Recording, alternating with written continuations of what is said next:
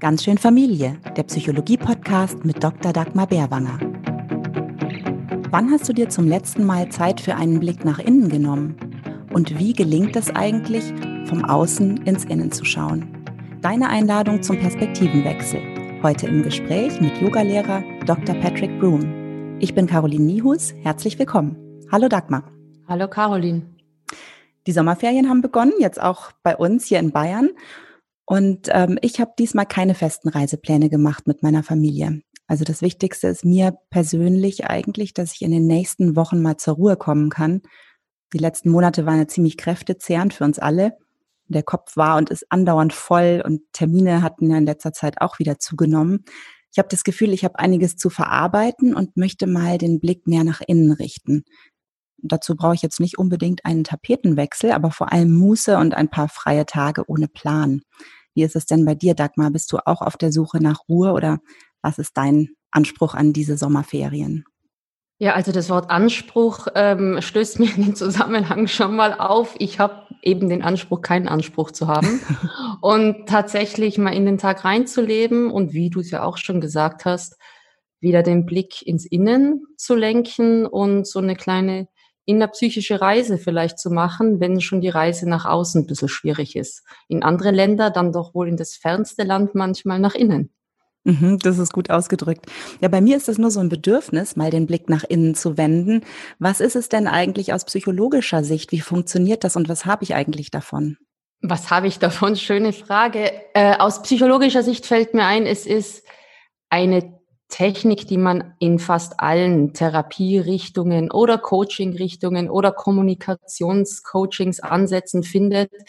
Letztlich ist es ganz einfach, ähm, ob man es Teilearbeit nennt oder inneres familiäres System oder wie auch immer. Die Idee ist, das, was du bist, deine Persönlichkeit, ähm, wir sind viele, letztlich untergliedert in viele Teile, wie eine Zwiebel, die man schichten kann, ähm, Schicht für Schicht, was kommt denn da raus? Ähm, die Neugierde, da mal wieder drauf zu schauen. Also das ist es zumindest bei mir. Zu schauen, wer sind da gerade alle aktiv. Wie so ein Fußballteam in mir. Wer spielt denn da? Wer pfeift? Wer ist der Spielführer? Wer ist besonders laut? Wen sehe ich gar nie? Ähm, wer spielt sich die Pässe zu? Einfach da mal die Muße zu haben und die Neugierde drauf zu schauen. Und das ist eine Technik, die ich sehr lieben gelernt habe, auch in meiner therapeutischen Arbeit von äh, Professor Schwarz, das heißt IFS, System der inneren Familie. Das ist letztlich die Idee zu sagen, in mir drin sind, ist eine große Familie und die meinen es alle gut mit mir. Alle diese Teile in mir meinen es gut mit mir, nur in der Auswirkung ist es vielleicht nicht immer so gut für mich. Ja, da gibt's vielleicht den ähm, großen Kritiker, der alles in Frage stellt. Da gibt's vielleicht den Antreiber, der sagt jetzt noch eins und noch bessere Aufgaben und der mein Kind zu Höchstleistungen anpeitscht, jetzt übertrieben gesagt.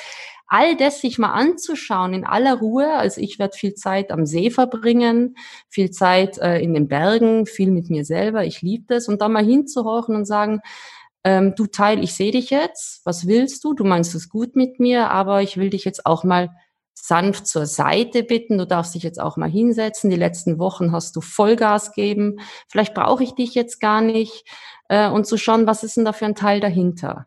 Und so lässt sich das wegschälen wie so ein, ja, letztlich fällt mir da vielleicht auch Michael Anschel ein mit seinem Marmorblock, der gesagt hat, ich sehe diesen Block und ich weiß ganz tief drin, ist der Michael, äh, ist der David, ich muss ihn eigentlich nur äh, freilegen. Und so kann ich Schicht für Schicht freilegen und schauen, was ist denn da dahinter und was ist dahinter und letztlich, was ist es denn, was mich antreibt?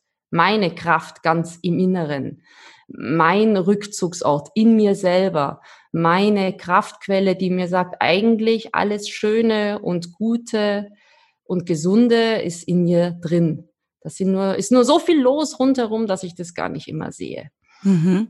Und wir, wir schauen ja auch immer so im, im Rahmen der Selbstfürsorge, haben wir auch schon erfahren, ähm, dass das dann wahrscheinlich wieder auch den Blick ins Außen verändert, oder? Also auch im Sinne unserer Familien zum Beispiel, wenn wir jetzt das auf unseren Umgang mit den Kindern, mit dem Partner übertragen, sich, sich selbst zuzuwenden, ist letztlich dann auch von der Wirkung her, sich den anderen anders zuzuwenden. Ja, absolut, absolut. Es entschleunigt Und es ist vielleicht auch mit einer anderen Haltung verbunden, wie ich Erziehung angehe. Geht es darum beispielsweise, dass ich von außen dem Kind was äh, aufs Auge drücken muss und sagen muss, ich bin da, um dem Kind was beizubringen, ich bin da, um Werte zu vermitteln, ich bin da, damit es in der Schule gut wird, ich bin da, damit sportlich ist. Oder ist es vielleicht eine Haltung des, alles, was das Kind hat, ist in ihm drin, ich muss es wie Michelangelo vielleicht mehr freilegen oder ihm dabei helfen, dass es freigelegt wird. Das ist ein ganz anderer Zugang. Und das entspannt auch wahnsinnig, weil man dann so ein Vertrauen bekommt, ähm, es wird alles gut. Es ist alles gut. Was ich auch spannend daran finde, ähm, Du hast ja gerade gesagt, man versucht auch ein bisschen die Gefühle aufzudecken und was liegt darunter? Also da sprichst du von wahrscheinlich von diesen Primärgefühlen wie Wut oder so, die, die sich erstmal äußern und dann liegt aber vielleicht darunter ein anderes Gefühl. Ist das das, was du meinst? Zum Beispiel auch, ja. Also wenn du jetzt gerade Wut ansprichst, das ist ein Gefühl, mit dem ich sehr schnell in Kontakt komme, das ich gut kenne. Und es nicht wegzudrücken, das braucht so viel Energie, sondern zu schauen, diese Wut, du bist da, was willst du mir sagen? Und manchmal ist diese Wut vielleicht äh, wie so ein Beschützeranteil, um bei diesem Familiensystem zu bleiben, der sich schützend von anderen Teil stellt, weil er sagt, der soll jetzt gar nicht so präsent sein, weil der ist jetzt für die Dagmar gar nicht gut, wenn ich den jetzt durchlasse. Äh, der bremst sie jetzt oder da müsste sich damit auseinandersetzen. Da hat sie im Moment überhaupt keine Zeit dafür. Vielleicht Traurigkeit oder vielleicht Zweifel oder was auch immer, aber das mal anzukennen, sagen, das auch gar nicht so wichtig zu nehmen, sagen, oh, jetzt bin ich wütend, wie schrecklich, und sondern zu sagen, was ist denn da gerade los? Die Wut ist jetzt einfach mal da, kein Gefühl ist falsch und die hat irgendwie was Gutes oder hatte vielleicht mal in meiner Vergangenheit was Gutes für mich. Jetzt ist sie vielleicht zu heftig, aber sie einfach anzunehmen und zu sagen, ich sehe dich, jetzt kannst dich aber auch wieder hinsetzen oder zur Seite treten. Ich brauche dich gerade nicht. Und das ist bei Kindern übrigens auch sehr hilfreich, wenn man das Kindern auch beibringt. Ja, ich glaube, da sind die Ferien jetzt ein guter Zeitpunkt, da vielleicht mal den Blick hinzuwenden. Und du hast schon gesagt, ähm, du wirst viel Zeit am See und in den Bergen verbringen. Das ähm, würde ich mir auch wünschen. Ich möchte auch viel ähm, in der Natur sein und das, glaube ich, ist ein guter Weg auch, um dahin zu finden. Es gibt natürlich viele verschiedene Wege, um ähm, den Blick nach innen zu richten, zu sich selbst zu finden. Das ist wahrscheinlich ein, ein ewig langer Weg und eine Lebensaufgabe. Aber es gibt jemanden, und das ist unser Gast heute, der seinen persönlichen Weg dafür gefunden hat oder sich auf diesem Weg befindet. Und das ist Yoga. Dr. Patrick Broom ist unser Gast heute. Er ist geboren in Kulmbach, aufgewachsen in Kalifornien und seit 25 Jahren Yogalehrer. Er unterrichtet seit 15 Jahren auch die deutsche Fußballnationalmannschaft, hat drei eigene Yoga-Center in München, bildet Yogalehrer aus und hat mehrere Bücher zum Thema Yoga geschrieben. Herzlich willkommen, Patrick Broom. Ja, hallo, herzlich willkommen. Ich habe gerade schon äh, groß angekündigt, du hast deinen Weg gefunden, Yoga. Jetzt ist das natürlich ein ganz langes und großes Gesprächsthema, aber vielleicht mal so ganz kurz auf den Punkt gebracht, was reizt dich seit Jahrzehnten daran, beim Yoga zu bleiben? Yoga bietet mir die Techniken, wenn gerade mal nicht eben alles in Ordnung ist, ja, wenn nicht alles gut ist, ähm, mich wieder zu spüren, zu mir zu kommen und tiefer zu schauen als diese ganzen Zwiebelschichten, die wir gerade kennengelernt haben. Ähm, zu gucken, gibt es etwas in mir, dass wenn außen um mich herum alles im totalen Chaos ist, was konstant, ruhig und stabil ist. Und Yoga, das Wort heißt, sich zu verbinden. Und Yoga ist da ganz simpel und sagt, verbinde dich erstmal mit deinem stabilen Wesenskern und dann ist, bist du auch wieder offen für alle anderen. Also in der Familie ist Riesenchaos. Ähm, und anstatt eben mit zu schwimmen in diesem emotionalen Suppe, die da hochkocht, versuchst du mit Yoga da drunter zu tauchen, irgendwo unter die Wellen, wo es ganz still wird. Und vielleicht schaffst du es dann ein bisschen von dieser Stille mit hochzunehmen, um dann wieder ein wenig für Ruhe zu sorgen in diesem emotionalen ähm, Verwüstung, die da vielleicht gerade stattfindet. Und da haben wir Techniken im Yoga. Und das ist, was es eben spannend macht. Wir haben gerade schon die Innenschau gehört, die wir im Yoga Meditation nennen, hinter die Gedanken, hinter die Gefühle zu gehen. Und wir haben praktische körperliche Übungen. Wir haben Visualisation. Oder was mir am meisten hilft, ist, mich auf den Atem zu konzentrieren, bestimmte Atemübungen zu machen. Würdest du jetzt sagen, ist es was, wo ich einen langen Atem auch brauche, um dorthin zu kommen? Oder ist es was, wenn ich es äh, verstanden habe, kann es von heute auf morgen schon funktionieren? Wirklich verstanden hat man es meistens, wenn man mit langem Atem dorthin gekommen ist. Aber die Techniken sind ähm, teilweise wirklich so simpel, dass man sie sofort anwenden und auch sofort eine Wirkung spüren kann. Also wenn jetzt gerade jemand zuhört und ein bisschen unruhig ist, kann man zum Beispiel einfach mal kurz die Augen schließen, sich gerade hinsetzen, die Hände auf den Bauch legen und versuchen, den Atem wirklich ganz runter bis ins Becken, die Einatmung bis ganz ins Becken runterfließen zu lassen. Dort kurz stehen lassen, wirken lassen und dann bei der Ausatmung ein bisschen den Bauch einziehen, sodass man ganz leer wird. Ja, und dann wieder den Bauch komplett loslassen, die Einatmung bis runter in den Bauch. Das kurz stehen lassen und dann zur Ausatmung wieder den Bauch einziehen, den Atem nach oben wieder ausströmen lassen. Zwei, dreimal. Und ich glaube, wer das gerade gemacht hat, merkt schon, dass es so ein Gefühl ist, als ob man ganz anders geerdet ist. Also tiefer sitzt, ruhiger, stabiler, wieder so ein bisschen mehr bei sich angekommen ist.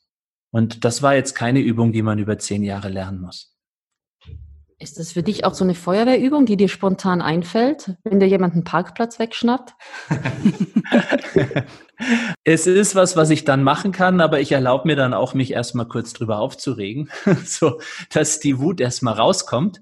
Und dann aber, komm, soll ich mich jetzt noch zehn Minuten weiter über diesen Deppen ärgern? Dann fahre ich mich langsam runter, indem ich mich wieder auf den Atem fokussiere und sage, also wer bestimmt über meine Gefühle? Ich selbst und nicht irgend so ein Idiot, der mir jetzt den Parkplatz weggeschnappt hat. Beim Yoga ist es ja häufiger so, dass ähm, man gedanklich den Atem in eine bestimmte Körperregion schicken soll. Mhm. Was verändert das denn eigentlich, dass man das ganz bewusst tut, mit dem Verstand den Atem irgendwo hinzuschicken, als einfach nur so zu atmen? Wir haben gerade so ein inneres familiäres System gehört, dass wir aus verschiedenen Teilen bestehen. Im, Yoga hat man eine Sichtweise, die nicht wirklich ähnlich ist, aber man, man sagt, wir haben bestimmte Bewusstseinsebenen, in denen wir uns bewegen und die werden als energetische Zentren bezeichnet. Und je nachdem, wo in meinem Körper ich hinatme, zum Beispiel haben wir jetzt tief unten in den Bauch geatmet, da sagen wir, da sitzt so unser, unsere Körperlichkeit, unser Überleben, unser Vertrauen, unsere Sicherheit. Und wenn wir tief unten in den Bauch atmen, dann können wir das stabilisieren und können uns mit diesen Qualitäten verbinden. Und das kann ich intensivieren, indem ich die Augen schließe und mir noch die Farbe Rot vorstelle, die mit diesen Qualitäten in Verbindung steht, etc. Das, und so habe ich bestimmte Zentren von Energie in meinem Körper, die ich explizit ansprechen kann, indem ich genau dort hinatme. Man nennt das die Chakren, hat vielleicht schon mal jemand gehört. Du hast eben auch schon von Erdung gesprochen, etwas mhm. Erstrebenswertes. Mhm. Und auch diese Begriffe hört man häufig in dem Zusammenhang, sich verankern, den Boden spüren, die Schwerkraft spüren. Warum ist die Erdung so ein wichtiger Bestandteil von Meditation und Yoga?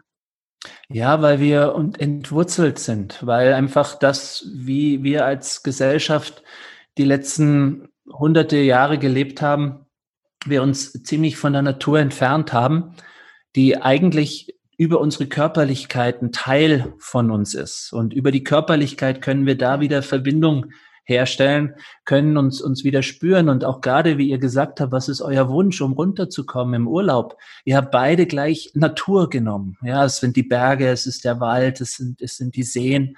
Es ist die Verbindung der, mit der Natur, die uns wieder Halt und Stabilität, Kraft und Vertrauen gibt. Und im Yoga gehen wir davon aus, dass alles, was im Außen repräsentiert ist, auch in uns repräsentiert ist. Und wir gehen quasi in unseren eigenen Wald, in unsere eigenen Berge, wenn wir uns auf, auf, auf die, die niedereren Chakren, die, die, die Stabilität, wir nennen es im Yoga Muladhara, die Wurzel, wenn wir uns auf unsere Wurzel unseres Seins zurückbesinnen, uns wieder als Teil des großen Ganzen der Natur erleben. Das heißt, Yoga ist dann weit mehr als nur, ich mache Übungen von sieben bis acht oder Mittwoch und Freitag, sondern das ist eine Einstellung, die ich irgendwann übernehme automatisch oder muss ich mir dessen bewusst sein, dass das viel umfänglicher ist als nur die Yogastunde zweimal die Woche? Mhm. Ähm, ich habe, ich sehe hier auf deinem Schreibtisch ein großartiges Buch von John Kabat-Zinn. ähm, ein Mediziner, der sich viel mit einem Schlagwort in Amerika Mindfulness oder Achtsamkeit ähm, beschäftigt und wie sich das auf unser Wohlbefinden und ihm interessiert es vor allem auch eben in Situationen, wo das ähm, erschüttert ist, unser Wohlbefinden, meistens durch Krankheitsdiagnosen oder große persönliche Verluste. Und, und es ist also, es ist eine Praxis, diese Achtsamkeit, das, was wir im Yoga lernen, was wir erfahren, wirklich immer wieder in den Alltag hineinzubringen. Dass, dass ich ähm, mich immer wieder versucht zu erinnern, stehe ich gerade mit beiden Füßen stabil auf dem Boden, wo sind meine Gedanken, wo ist mein Atem, spüre ich mich oder bin ich gerade, weil alles um mich herum so hektisch geworden ist, habe ich mich gerade mal kurz verloren und wenn ich mich verliere, ja, dann, dann fangen an, so automatische Systeme, die ich irgendwann erlernt habe, ähm, zu übernehmen. Und nicht keine, es findet keine bewusste Steuerung von mir selbst mehr statt. Und dann nehmen eben irgendwelche Teile, solche inneren Teile meiner Familie, übernehmen dann. Und ähm, manchmal ist das gut und manchmal ist es aber auch ganz gut, die dann zurückzuweisen und zu sagen, jetzt möchte ich aber lieber ähm, ruhig bleiben.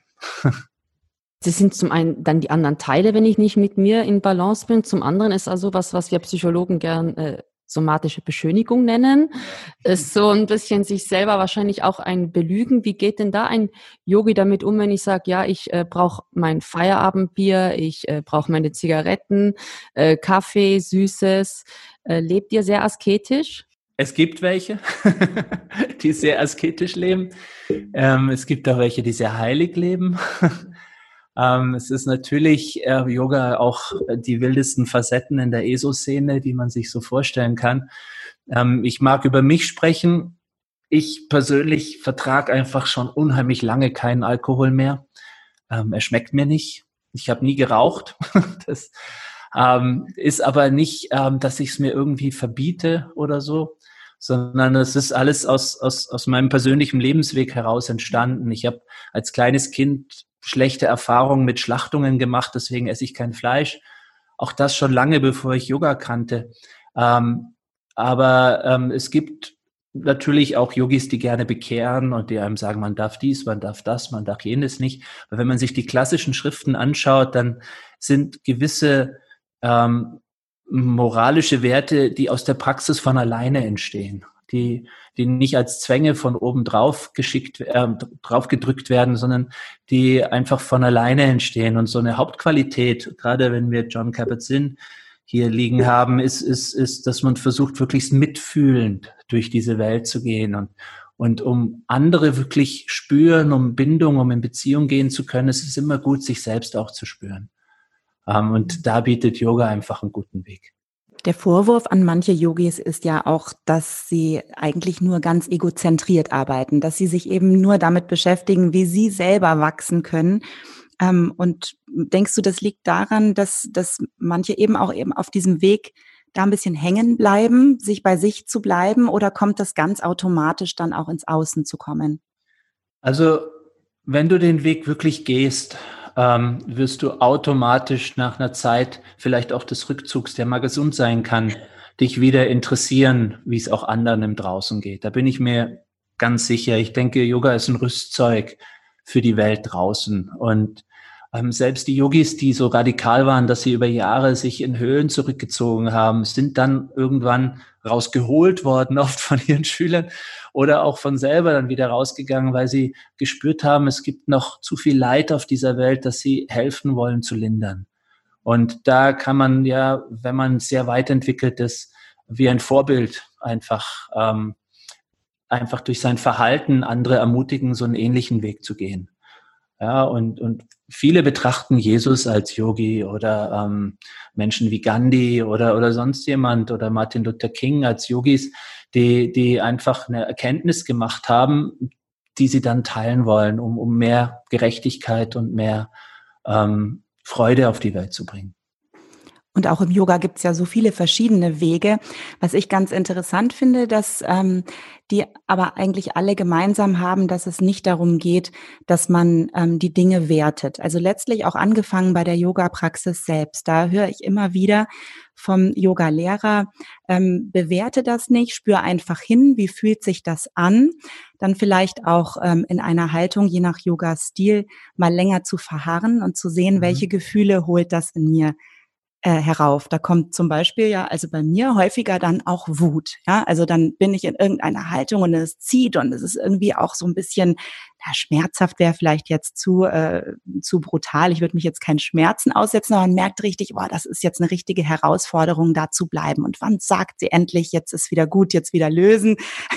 Und dann kommt so eine Wut drauf und die ist aber ja auch gewollt, dass man sich diesem Gefühl eben stellt. Ähm, wie wichtig ist dieses, ist dieser Punkt beim Yoga, dass aus der Bewegung heraus wirklich so ein innerlicher Prozess in Gang gesetzt wird?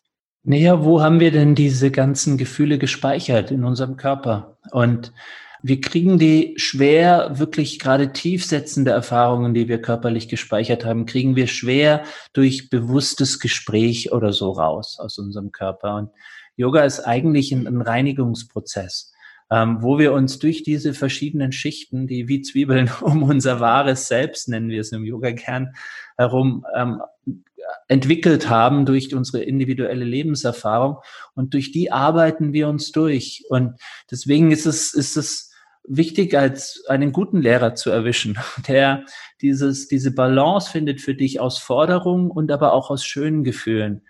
Ähm, ein Lehrer von mir hat gesagt, es geht nicht darum, wie eine Haltung aussieht, sondern, sondern wie sie sich anfühlt, was sie, was sie mit dir macht. Ja, und das sind nicht immer nur schöne Gefühle, sondern das sind auch die Schatten, mit denen wir uns auseinandersetzen in so einer Haltung. Und ähm, wir können halt wie so eine Art Körpertherapie uns dadurch verschiedene gespeicherte äh, Emotionen hindurcharbeiten und sie teilweise an unserem Bewusstsein vorbei sogar lösen. Jetzt lassen wir mal die Psychologin. Nein, am Bewusstsein vorbei gefällt mir sehr gut. Links am Bewusstsein vorbei. Und du bist ja selber Psychologe, promoviert, daher bitte kein Tiefstapeln. Äh, Yoga, ähm, Essenz des Selbst, da klopft die Frage an, gibt es mit Kindern Sinn oder sind die sowieso Essenz des Selbst, wenn wir es nicht versauen? Mit Kindern ist es meiner Meinung nach ein rein spielerisches, den Körper erfahren, Balance ausprobieren, Tiere nachspielen, zwischendrin auch mal einfach im Raum rumrennen und schreien, äh, um einfach alles, was, was diese armen Kleinwürmchen schon so erleben und nicht verarbeiten können, körperlich einfach wieder rauszuholen. Und mhm. ich bin wirklich überrascht, wie laut so eine Yoga-Klasse mit Kindern sein kann und wie still aber am Ende auch, wenn sie sich dann hinlegen für die Entspannung, wie sie das auch genießen können, für ein paar Minuten dann einfach nur durch so eine geführte Körperreise oder ganz in der Stille zu liegen und mal zu spüren, wie schön es ist, nur zu sein und gar nichts tun. Das können Kinder ja wirklich ja. vorbildlich gut und auch Teenager übrigens vorbildlich gut. Jetzt trainierst du ja auch äh, die Nationalelf mit äh, oder begleitest die. Wie läuft es bei Sportlern ab? Äh, ist es dann dieses berühmte Flow-Erlebnis, äh, zu dem du hilfst oder? Ähm, nein, das Flow-Erlebnis, das haben die, wenn die Fußball spielen. Das kriegen die weniger im Yoga. Es ist ganz interessant mit den, mit den Fußballern, wie sich es auch da jetzt entwickelt hat von erst eher körperlich Dampf ablassen, Regeneration, immer mehr hin zu, zu dem Punkt, dass sie wirklich die geistige Entspannung im Yoga suchen. Also, dass sie äh, ein paar morgens zur Mobilisation nennt man das dann, die Gelenke mhm. durchbewegen und so, ähm, ganz gerne Yoga machen, aber dass sie abends oder am Nachmittag dann hauptsächlich kommen, um den Kopf frei zu kriegen, um runterzufahren, um ruhiger zu werden, um zu träumen, um einschlafen zu können, solche Themen. Das ist, was, was die Spieler interessiert und auch interessant, dass sie immer mehr dann mit ähm, das, was man vielleicht vor zehn Jahren noch hochesoterische Literatur ähm, angesehen hätte, dass sie jetzt damit kommen und, und sagen, schau mal, ich lese gerade das, das ist doch auch Yoga und, und was, was sagt der denn? Also da findet schon ein ziemlicher Bewusstseinswandel statt bei den Sportlern. Hm. Hast du für uns was ganz Konkretes, weil du das Schlafen, Einschlafen und Durchschlafen angesprochen hast? Ich glaube, das beschäftigt doch viele, dieses Gedankenkarussell, wenn du ja. im Bett liegst, äh, mich eingeschlossen oft. Gibt es da eine schnelle, knackige Übung, die man machen kann? Es gibt eine von einem amerikanischen Mediziner sehr propagierte Übung, Dr. Weil heißt der gute Mann. Und das ist eine alte yogische Technik, ähm, wo man sich eben auch hinsetzt, hinlegt, wo man gerade ist. Ist immer gut die Hände auf dem Bauch, weil das eher so der Bereich ist, wo wir uns dann entspannen können, wenn wir dorthin atmen. Und man kann so die Augen schließen und zählen, also dem Atem so einen Takt geben. Und dann atme ich vier Takte in den Bauch, halte dann für sieben Takte kurz den Atem an, aber ohne mich zu quälen. Und atme dann acht Takte, also doppelt so lang, wie ich eingeatmet habe, ganz langsam, ganz fein durch die Nase aus. Und dann wieder vier ein, sieben halten. Das kann einem am Anfang relativ lang vorkommen. Und dann aber noch länger, acht Takte ganz in Ruhe wieder ausatmen. Ausatmen, ausatmen, ausatmen. Und wenn man schon glaubt, man hat keinen Atem mehr, noch ein bisschen mehr ausatmen. Es ist sowieso interessant, diese Ausatmung. Wir denken, wenn wir viel Sauerstoff wollen, müssen wir tief einatmen. Viel wichtiger für uns alle ist eigentlich das lange Ausatmen wieder zu lernen. Und das ist auch, habe ich sogar von Berthold gelernt, von einem Freund von mir, wichtig, dass wir Yogis es lernen, durch den Mund wieder auszuatmen, weil das viel, viel, viel entspannender ist, als durch die Nase auszuatmen. Also können wir sogar variieren und sagen, wir atmen durch die Nase vier Takte einhalten und atmen dann ganz ruhig mit so einer leichten Lippenbremse ganz lang über den Mund acht Takte aus. Jetzt sind alle eingeschlafen. Mit welchen Arten von Meditation arbeitest du denn am liebsten? Du hast ja gerade schon gesagt, mit Kindern machst du gerne äh, so eine geführte Körperreise oder es gibt eben auch die Art von Meditation, in der totale Stille ist. Ähm, viele Schüler sagen ja, ähm, ich kann das gar nicht, ich kann nicht nichts denken. Wie bringst du das zusammen in der Meditation? Das können wir auch nicht. Also wirklich gar nichts mehr denken ist, wenn im Gehirn komplette Stille ist, ist das ist so die medizinische Definition von Tod, wenn da überhaupt keine Bewegung mehr ist. Ähm, ich denke, es gibt verschiedene Phasen. Ich habe lange Zeit eher die stille Meditation für mich praktiziert. Also am Anfang ein bisschen Atem beobachten, wie er kommt und geht, egal wo man den im Körper spürt und dann still sitzen. Ähm, mittlerweile mag ich geführte Meditation oder Visualisation eigentlich viel lieber, wo ein Lehrer mich leitet.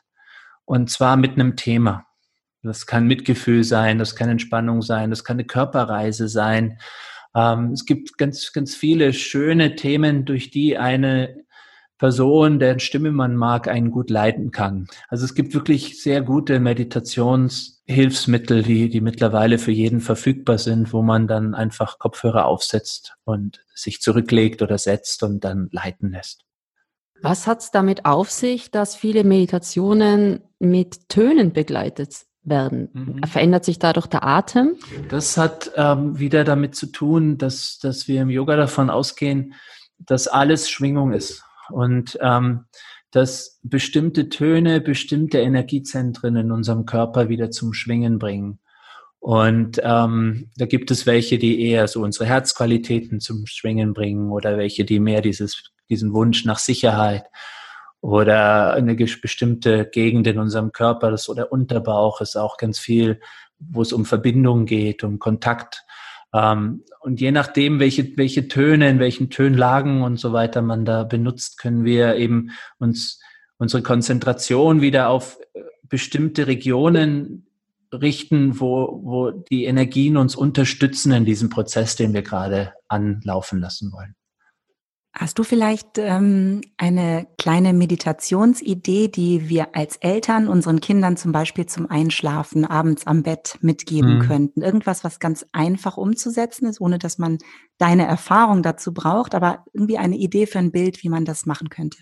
Also bei einem Kind würde ich ganz pragmatisch bleiben bei so etwas wie einem Bodyscan, ähm, dass das Kind die Augen schließt, dass es den Atem spürt. Mhm erstmal dort, wo es den Atem überhaupt, dort, wo du den Atem überhaupt spüren kannst, ob das mehr in der Kehle, mehr in der Nase, mehr im Bauch ist, soll das Kind dann erforschen. Dann bleibst du etwas dort mit dem Kind und schickst es dann in eine Reise durch den Körper. Eben jetzt mit der Aufmerksamkeit zu deinem rechten Fuß, zu deinem rechten Knie, zu deinem rechten Hüfte, dann die linke, linkes Bein durchgehen. Ähm, den Bauch spüren, den Brustkorb spüren, den rechten Arm, die rechte Hand, den linken Arm, die linke Hand, die ganze Körpervorderseite, die ganze Körperrückseite. Dann gehst du über die Rückseite langsam hoch zum Kopf. Das ist so der einfachste Weg. Die Stirn ganz weich werden lassen, das Gesicht. Da kann man die Augen ansprechen, die Ohren, die Nase, den Mund. Ähm, und einfach durch so eine Körperwahrnehmung, die das Kind entwickelt, in die Ruhe wieder finden zu lassen. Und da kannst du als Eltern ruhig kreativ sein, da kannst du nicht viel falsch machen. Es ist ganz gut, mit den Füßen zu beginnen, hoch zum Kopf zu gehen. Ähm, und äh, dann zum Abschluss vielleicht sowas, was das Kind gerne mag, einfach mal fragen, wo es sich sehen möchte, ob es in einem Wasser ist oder in den Bergen oder auf einer Wiese oder so, so einen Lieblingsort finden mit dem Kind, wo es sich entspannen kann und damit vielleicht die Reise beenden. Ja, du hast jetzt bis jetzt schon total schön dargestellt, was für eine Balance zwischen Dynamik und Innehalten ähm, Yoga ist. Also es ist ja ein immer wieder hinsehen, annehmen, nicht werten, ähm, die eigene Ausrichtung korrigieren, ähm, eventuell tiefer hineingehen in eine Haltung oder eben nicht. Also Yoga ist ein sehr selbstbestimmter und selbstverantwortlicher, naja, Sport ist es ja gar nicht. Ne? Es ist, es ist eine, eine Lebenshaltung mhm. und ein Üben ähm, voller Selbstwirksamkeit, was uns hier im Podcast auch immer wichtig ist. Wie hast du denn persönlich diese Eigenschaften erworben? Sind die erst durch Yoga gekommen oder war das schon vorher so in dir? So wie ich aufgewachsen bin, ähm, musste ich schon sehr früh sehr selbstständig sein. Also ähm, ich habe eher gelernt, schon sehr früh für mich zu sorgen. Und ähm, deswegen ist das eigentlich ein Thema, was für mich jetzt relativ selbstverständlich ist. Ähm, wir haben jetzt schon über ein paar Energiezentren im Körper gesprochen, ähm, aber so unsere Kraft, die sagen wir im Yoga, die sitzt so über dem Bauchnabel und auch unsere Selbstwirksamkeit und unsere Selbstbestimmtheit. Ähm, und da gibt es natürlich viele Übungen, die so den Bauchraum stimulieren durch Bewegung, Visualisation, Atem und so weiter, dass uns da noch mehr Kraft gibt. Aber jetzt für mich selber war das nie etwas, ähm, wo ich, wo ich sage, dass das, das war jetzt ein Thema, ähm, an dem ich besonders arbeiten muss. Das ist mir eher mal leicht gefallen. Ja. Ich muss eher so eine Etage tiefer ähm, in die in die Beziehung gehen und auch akzeptieren, wo ich Hilfe brauche und mich unterstützen lassen und solche Themen. Da bin ich eher dran am Arbeiten. Was ist deine Erfahrung? Äh, du machst das jetzt schon so viele Jahre. Ähm, mit welchen Erwartungen kommen Menschen in Yoga-Studios? Hat sich das verändert mhm. über die Zeit? Ist dann anderes Anspruchsdenken, andere Erwartungen, andere Ideen dahinter? Mhm. Also es, es war schon so, dass viele kamen, weil sie irgendwie den Madonna-Körper oder sowas wollten. Das war schon sehr körperlich ausgerichtet. Ähm, es findet jetzt ein bisschen eine Verschiebung statt, mehr, dass die Menschen kommen, eben um wieder tiefer schlafen zu können, um sich entspannen zu können, um runterkommen zu können. Und ähm, ich merke es so an unseren Stunden, wir könnten noch entspannter unterrichten. Es würde den Menschen, glaube ich, noch besser tun. Aber wir müssen auch so die Hälfte der Zeit sie körperlich auspowern, weil wir sonst noch gar nicht so weit sind, uns wirklich auf die Entspannung einzulassen. ähm, also man muss wirklich auch Schüler immer noch so ein bisschen körperlich abholen. Aber wir führen sie immer mehr eigentlich in die Ruhe, in die Entspannung, in, ins Loslassen, ins Annehmen. Und man merkt es auch, dass die, dass die Nachfrage nach, nach regenerativem Yoga, nach etwas, was man jetzt Yin-Yoga nennt, also ein entspannteres, ein weicheres Yoga, ähm, geführten Entspannungen wie Yoga Nidra heißen die, der yogische Schlaf, dass, dass diese Nachfrage immer mehr steigt. Und das war mal schon so in den 80ern, ist so um die 2000 rum ein bisschen verschwunden, da wurde alles unheimlich sportlich. Ähm, und jetzt kommt es langsam zu so einer vielleicht ganz gesunden Mischung. Ist es auch Corona-bedingt, glaubst du, dass die Ansprüche da andere sind, dieses Loslassen und annehmen können? Ähm, also ich denke mal, dass, dass die Schüler im Moment nicht ganz so wild üben wollen, wie sie es vielleicht noch im Januar, Februar gemacht haben. ähm, ich habe auch das Gefühl, wenn ich schaue, welche Klassen gerade gut besucht sind, das sind wirklich eher die Lehrer, die ein bisschen tiefer gehen und etwas entspannter unterrichten. Und die, die mal sehr populär waren, weil sie so körperlich hart auch unterrichtet haben, werden gerade nicht ganz so sehr aufgesucht. Ähm, ich denke aber, dass gerade jetzt es eigentlich gut wäre, wieder unsere Körperlichkeit zurückzugewinnen. Also ich ähm, wünsche mir eigentlich jetzt im Sommer, dass das alle nochmal wirklich intensiver an ihrem Körper auch arbeiten und sich da auch mehr fordern und wieder ihre Kraft und ihre Selbstwirksamkeit sich zurückholen über den Körper. Und dass wir dann gerne im, im Herbst, Winter wieder in die Tiefe tauchen. Also ich glaube, es ist vielen gar nicht bewusst, wie viel ähm, Unruhe die letzten Monate auch in den Körper gebracht haben. Und ähm, ich glaube, das müssen wir rausholen. Und wenn wir schauen, wo überall Gewalt ausbricht und, und Aggression und, und ähm, wie viel da in den Körpern steckt, auch in der Psyche steckt, was eigentlich noch raus muss, ähm, würde ich mir wünschen, jetzt ruhig mal wieder so eine Phase hartkörperlich Arbeit, um, um ein gesundes Ventil für diese ganze Aggression was das bei uns eigentlich erzeugt hat. Nach der Angst kommt ja meistens die Aggression, ähm, um, die, um dafür ein Ventil zu bieten. Ist denn dein Ort dieser Kerencia, also dem Moment, in dem man sich der eigenen Kraft bewusst wird, ist das die Yogamatte oder hast du da noch andere Orte? Ähm, es ist bestimmt ein Moment, wo ich, wo ich ganz tief in mir bin, einer davon. Aber es ist auch, und das merke ich immer mehr, jetzt so ein Moment, wenn ich morgens aufwache und so einen glücklichen Moment habe, wo ich tatsächlich beide Kinder bei mir im Bett habe und die am besten auch noch schlafen, so dass ich einfach diese, diese Nähe, dieses, dieses Verbundenheit, dieses Rudelgefühl für einen Moment so richtig aufsaugen und genießen kann. Ja. Und, ähm, und da muss ich auch sagen, dass, da war diese Corona-Zeit für mich auch echt eine schöne Zeit, weil ich viel Zeit mit beiden Kindern bei mir zu Hause, vier und elf, hatte und die sich auch viel näher gekommen sind, die zwei Geschwister. Und, ähm, und ich auch Zeit hatte für sie. Also das war wirklich, das war, das war eine gute Zeit, die mir auch viel Kraft gegeben hat, ganz sicher. Jetzt freust du dich wieder auf dein Yoga-Rudel, weil jetzt langsam ja. können sich die Studios ja wieder füllen. So langsam füllen sie sich wieder ähm, und das ist auch gut so.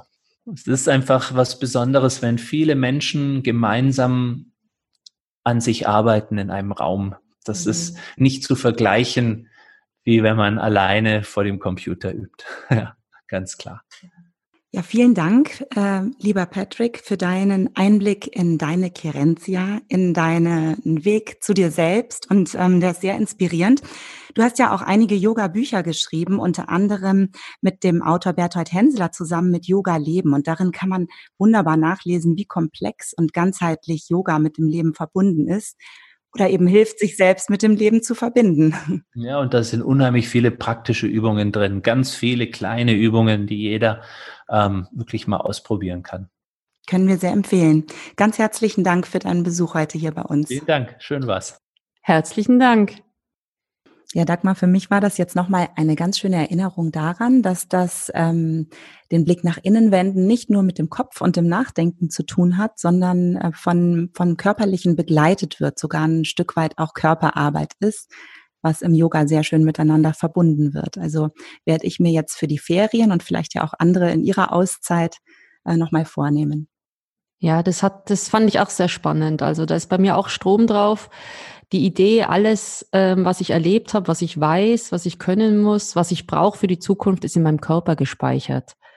Und was mir auch gut gefallen hat, wo ich mich auch ein bisschen ertappt gefühlt habe, war die Aussage, äh, manche muss man dazu einladen, dass sie sich auf die Entspannung überhaupt einlassen können, weil irgendwie tief in uns drin abgespeichert ist, oh, erst muss eine Anstrengung sein, eine Anspannung, um die Entspannung überhaupt zu verdienen das ist natürlich ein Glaubenssatz, den man mal überdenken sollte.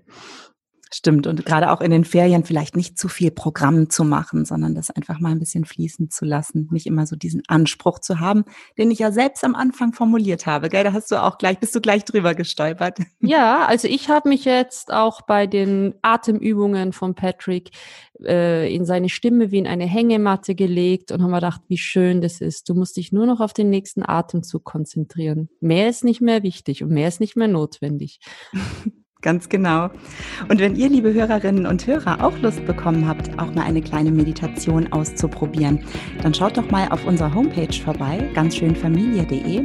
Dort hat Patrick Broom nämlich extra für euch eine Atemmeditation aufgenommen.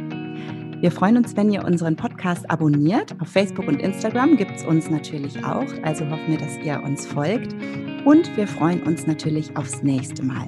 Vielen Dank, liebe Dagmar, und einen schönen Ferienanfang für dich.